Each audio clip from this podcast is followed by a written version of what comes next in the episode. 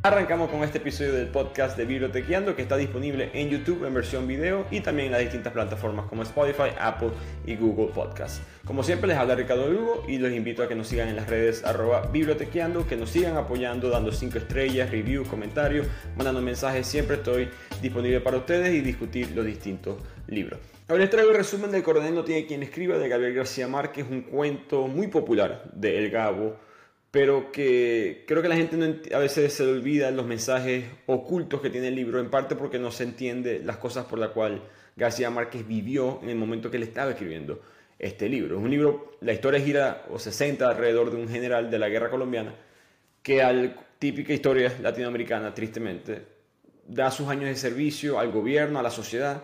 Al momento de retirarse, la pensión nunca llega por corrupción, inestabilidad económica, social, etc. Punto es que este coronel eh, representa como que esa decencia humana en momentos de crisis y como cómo hago yo para mantener la integridad, para mantenerme a mí mismo todavía intacto cuando el mundo no me devuelve el favor. Es como parte del mensaje principal del libro. Pero algo muy importante, como siempre para dar contexto a la historia, es lo que Gabriel García Márquez está viviendo personalmente mientras él escribe este libro. El Gabo, por supuesto, escribió Cien años de soledad, su libro más famoso, eh, principal exponente del realismo mágico, ganador del premio Nobel en literatura, pero él publicó muchos más libros como este, cuentos cortos, no, Cien años de soledad es casi un libro que no encaja con el resto de los proyectos que él tuvo literarios en su vida. Em, él muy famosamente dijo una vez que, que un autor no escribe varios libros, un autor escribe un libro. Algo que se muere un autor y tú ves todos los libros que escribió, te das cuenta que simplemente fue un solo libro con distintas historias y distintos personajes, pero al final hay un mensaje, hay una conexión entre todos. En el caso del Gabo, yo lo he argumentado en otros episodios, que es la soledad. Ese sentimiento de impotencia, de que estoy solo en esto, la vida no es justa y no va a ser justa nunca. Eh, Cien años de soledad, por supuesto, habla mucho sobre esto, pero todos estos demás libros que hemos resumido también en el podcast, El coronel no tiene quien le escriba, eh, Crónicas de una muerte anunciada, Memoria de mi putas triste, son libros que en verdad ese es el mensaje, que no hay, me siento, injustamente me siento solo y no hay, no hay manera de salir del hueco en el que me encuentro. Y creo que todos los libros del Gabo hablan sobre eso. Y este específicamente nace porque él era un periodista. Él, nace en un pueblo muy pequeño, muy pobre eh, en Colombia, Aracataca, apenas 40.000 personas hoy en día. Y él se convierte en periodista en El Espectador, un periódico respetado en Colombia. Esto es en la época de los 50 y lo manda como corresponsal a París para que vaya a cubrir ciertos hechos literarios. Suena muy rico, suena sabroso que te manden a París con los viáticos y todo esto, pero no fue así. Gustavo Rojas Pinilla, que fue un dictador de Colombia en esta época, cierra al periódico. El Gabo se queda en Francia ahora desconectado, no solamente del trabajo que ya no existe, sino financieramente. Ahora no tiene un cheque que le llegue todos todos los meses. Y él se queda literalmente en Francia esperando que le llegue un cheque, como el coronel en esta historia que vamos a resumir más adelante. Y en ese proceso él le toca vivir una vida de inmigrante pobre, sin trabajo, sin recursos, que no habla el idioma. Algo totalmente diferente a lo que el Gabo había tenido que vivir. Al punto que él menciona que él estuvo entre el dilema de escribo o muero. Porque, como siempre, para dedicarle tiempo a la escritura, que, es un trabajo. Pero ese trabajo no te paga, ¿no? Hasta que más adelante llegue las ventas del libro, si la editorial te puede ayudar por un rato. Pero en esta época de su historia, Gabriel García Márquez no es, no es alguien digamos, respetado como autor. No, él vivía cheque a cheque, se le acaban los cheques, ya el diario no le está mandando dinero. Y no le queda de otra que trabajar como inmigrante en Francia. Reembolsó el pasaje de regreso que ya tenía a Colombia para poder tener un poco de dinero. Y empezó a trabajar recogiendo botellas, eh, trabajo de inmigrante, lo que podía hacer en esa época, vuelvo repito, no hablaba el idioma, no había en verdad otra manera de, de progresar para él, en esta, específicamente en esta época de la historia. Curiosamente, él también sabía cantar, algo que toda su familia era una familia de cantantes. Y a veces cantaba en un café en París y le pagaban sus pesitos, por decirlo así, y con eso él aguantaba. Y es curioso porque en ese café, cuando él se reunía a cantar, iban muchos latinoamericanos, los pocos latinoamericanos que habían en París en esa época. Y a él le pasó algo con lo cual yo me identifico mucho. Lo que más he escuchado saben que yo vivo en Estados Unidos. Viví los primeros 18 años de mi vida en Venezuela, después me mudé para acá. Y él dice que él se sintió mucho más latinoamericano en Europa que lo que se sintió en Colombia. Porque en Colombia tu el ser latino no, no hace diferencia. ¿Por, ¿Por, qué lo haría? Todos lo somos. ¿no? Lo que te va a marcar diferencia son otras cosas. Tu ideología política, quizás tu raza, tu género, etc. Esas son las cosas que en verdad tú te diferencias de lo demás. Pero todo el mundo es parte del mismo grupo. Cuando se va a Europa, de repente entiende lo que es ser una minoría en extremo, además. Especialmente en aquella época. Francia no, no es un lugar que los latinos solían visitar eh, podemos visitar turisteando, pero no nos vamos a mudar a Francia. Hay dificultades con el idioma, no hay tanta conexión de Francia con Latinoamérica, a excepción de Haití. Nosotros los latinos que hablamos español, rara vez eh, tenemos una conexión fuerte con Francia, entonces él se siente solo, y como y repito este tema eterno en sus libros, y él se conecta mucho con las otras personas que en verdad en otra época de su vida él no se hubiese conectado con ellas pero esta persona es chilena, esta persona es venezolana, esta persona es mexicana y ahora de repente hay una conexión y él se da cuenta de lo que significa ser latinoamericano en el sentido que empieza a ver las cosas en común que tenemos todas las culturas y cómo somos diferentes al resto del mundo. Él aprende sobre esto en verdad es en París cuando le toca vivir la vida de inmigrante. This episode is brought to you by Shopify. Whether you're selling a little or a lot, Shopify helps you do your thing, however you cha-ching. From the launch your online shop stage all the way to the we just hit a million orders stage. No matter what stage you're in, Shopify's there to help you grow. Sign up for a $1 per month trial period at shopify.com slash special offer, all lowercase. That's shopify.com slash special offer. Ryan Reynolds here from Mint Mobile. With the price of just about everything going up during inflation, we thought we'd bring our prices down. So to help us, we brought in a reverse auctioneer, which is apparently a thing.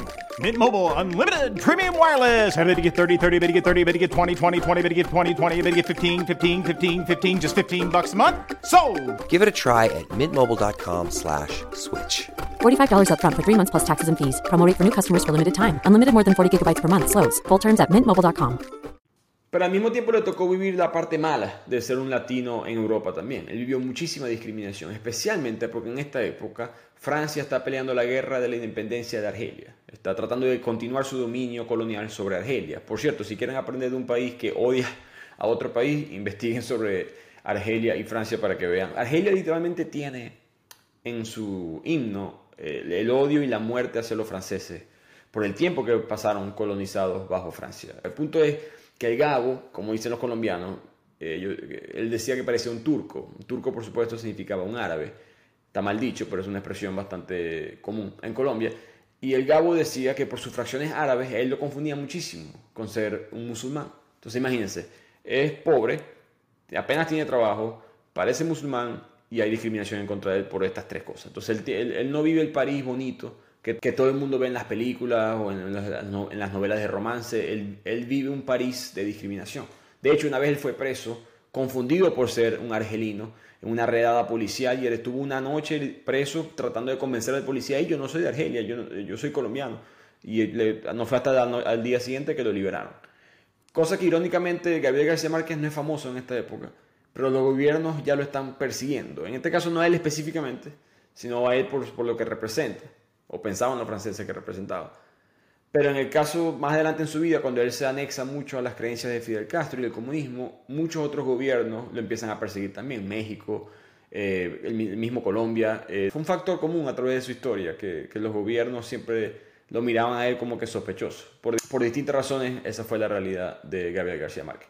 Entonces París no fue una fiesta, pero en este tiempo de trabajo, de solamente tener dinero para poder comer y para poder subsistir, las noches le quedan libres para poder escribir. En este tiempo que él escribe, el coronel no tiene quien le escriba, por lo que él está pasando personalmente y por su abuelo materno, que en Colombia murió esperando una pensión que nunca le llegó. Entonces, estos factores de su vida personal hacen que él escriba la primera gran obra maestra de su carrera, que es este libro. Por cierto, el libro tiene dos personajes principales, por decirlo así, el coronel y su esposa. Y la esposa en el libro está basado en una novia que tuvo Gabriel García Márquez en París, una actriz española que se llama Tachia Quintana. A esta mujer la entrevistaron, voy a decir recientemente, en este siglo, y ella contó un secreto que, creo que poca gente sabe. Por supuesto, nadie sabía, solamente Gabriel, Gabriel, García Márquez y ella, pero creo que poca gente sabe de esto, sobre la vida del autor. Que ella quedó embarazada de Gabriel García Márquez, pero ella, en contra de los deseos de El Gabo, ella decidió abortar. Y abortó el bebé unos meses antes de que Gabriel García Márquez se volviera a Colombia. Entonces, El Gabo eh, con esa quizás depresión de que ella no, no, no fue en contra de los, de los deseos de él, él también decide escribir ciertos de los conflictos que vamos a ver en el libro entre el coronel y su esposa. Hacemos con la historia del libro que empieza con la introducción al coronel. El coronel es un hombre que sirvió en la guerra a Aureliano Buendía, si les parece conocido ese nombre, ese es el general de 100 años de soledad, que también sale, por cierto, en Crónicas de una muerte anunciada. Ya Gabriel García Márquez, como le mencioné, ya él veía la conexión entre toda esta historia, él sentía que iba a conectar los puntos más adelante. Este coronel, este general Buendía, eh, en las distintas historias de 100 años de soledad, él básicamente se levantó en contra del gobierno 32 veces y las pierde todas. Esto, es, esto no es casualidad, eh, Gabriel García Márquez escribe esto porque se está basando en un conflicto que hubo en Colombia en, el siglo XIX que se llamó la Guerra de los Mil Días.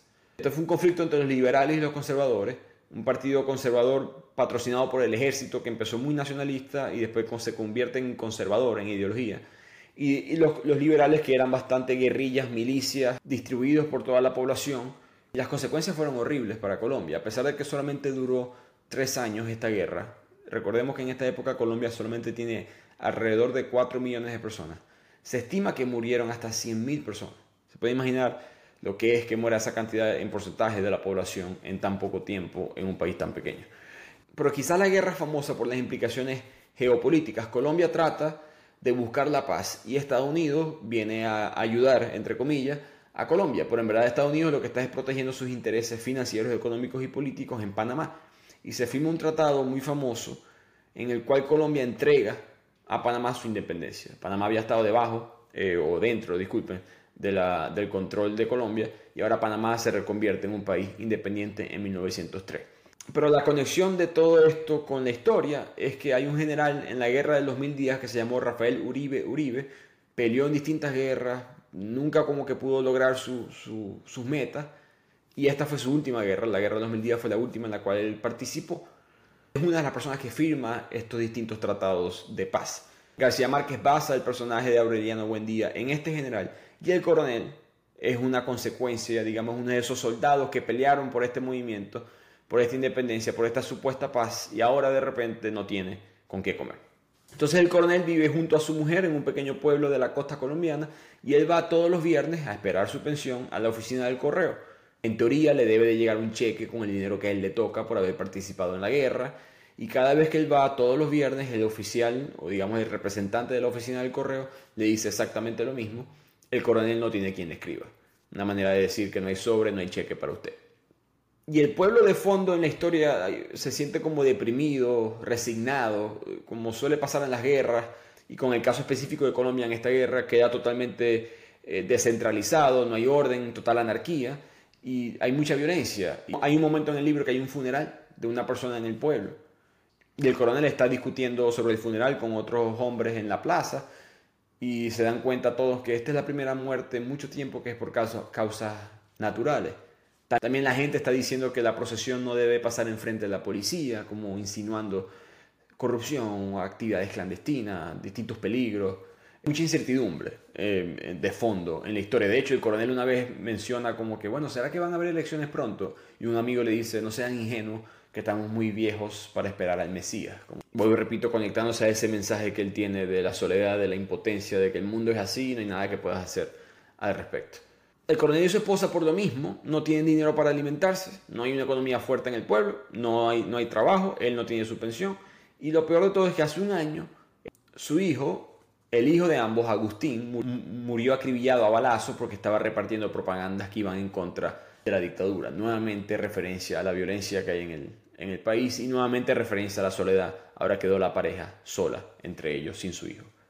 Así que la pareja no le queda de otra que vender las pocas cosas que tienen, los pequeños objetos, relojes, joyas, para poder comer. Pero hay una sola cosa que ellos no venden, que es un gallo, porque el gallo le pertenecía a su hijo. Ahora, es el coronel el que en verdad está manteniendo esa conexión viva entre él y su hijo a través del gallo, porque la mujer en verdad piensa que el gallo es el culpable de que su hijo esté muerto, porque a su hijo lo mataron fue en la gallera. Y el gallo también representa la difícil situación económica que los dos están viviendo porque hay momentos que el coronel tiene que decidir a quién alimento, al gallo o a mí. Y por lo mismo el gallo también es el conflicto que hay entre la esposa y el coronel, Porque la mujer quiere que vendan al gallo. Eh, la mujer no quiere tener al gallo. Es mejor vender al gallo y poder alimentarnos a nosotros que quedarnos conectados emocionalmente a algo que, que ya no existe.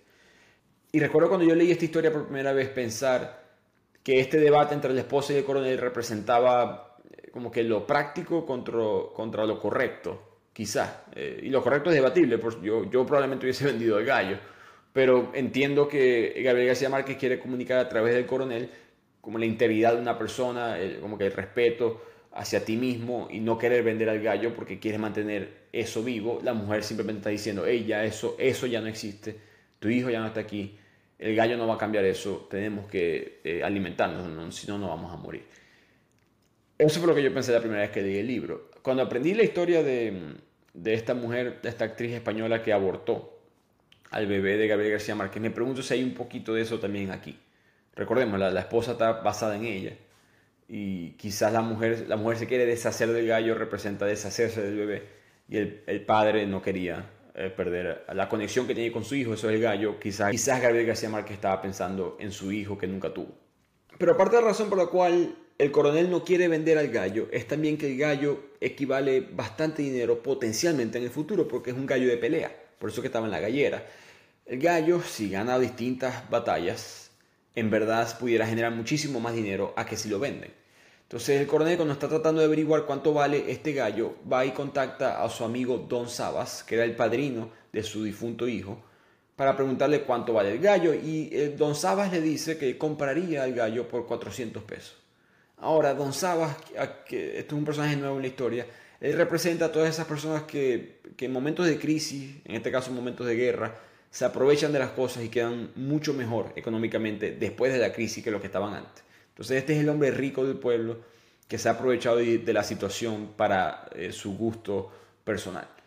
Cuando el coronel se va de esa discusión con ese número en la cabeza de 400 pesos, habla con un amigo médico de él y el médico le dice, no, no, Don Sabas te está, se está aprovechando tuyo, ese gallo vale mínimo 900 pesos.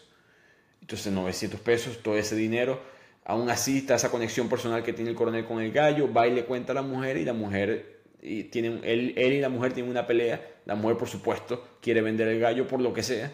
Total que en la pelea, en discusión entre, entre ambos, deciden vender el gallo. Pero después de esa pelea, el coronel va caminando por el pueblo y se da cuenta que ya están empezando la época de las peleas de gallo. Y hay unas, unas, unas secciones que son como de entrenamiento, a los gallos los ponen a practicar. Entonces él dice, bueno, voy a poner al gallo mío a que practique un rato por lo menos. Cuando está practicando, su gallo eh, se nota que es el mejor gallo, la gente está aplaudiendo, la gente está celebrando, la gente está entusiasmada por lo bueno que es el gallo de pelea. Y el coronel, en el momento de energía, en el entusiasmo de esa escena, él decide, sin decirle a su mujer, que no va a vender y se va a quedar con el gallo. Y la historia termina con el coronel tomando esa decisión, devolviéndose a su casa y diciéndole a su mujer que no va a vender el gallo. Por supuesto, tiene una discusión muy fuerte y la mujer le pregunta, ¿qué es lo que vamos a hacer ahora? ¿Qué vamos a comer? El coronel muy famosamente responde mierda, que es la última palabra en esta historia. Y esa respuesta tan famosa del coronel para mí la puedes interpretar de dos maneras. Puedes decir que dijo mierda en el sentido de que vamos a comer literalmente mierda porque no va a haber comida, no va a haber dinero hasta que el gallo gane su primera pelea. O dos, el coronel dándose cuenta de mierda, qué decisión acabo de tomar. Porque en, su conexión con su hijo, en su conexión con lo que representa el gallo, el coronel se alejó un poco de la realidad. Estaba tan enamorado de su integridad, de su respeto como coronel, de su respeto de que él merece esa pensión, de que él merece su dinero, de, que él merece una vida mejor, que no se dio cuenta que quizás esa vida nunca va a llegar y que esa era la oportunidad que él tuvo para salir de la pobreza en la que estaba. Y todo esto combinado con la soledad que mencioné anteriormente es el mensaje para mí del libro de un coronel que representa integridad, coraje, tratando de por lo menos individualmente ganarle a la represión y a la injusticia. Y con eso llegamos al final de este episodio. Espero que hayan disfrutado de esta corta historia, pero muy profunda, como suelen ser los libros del Gabo. Como siempre, arroba bibliotequeando, les habló Ricardo Lugo.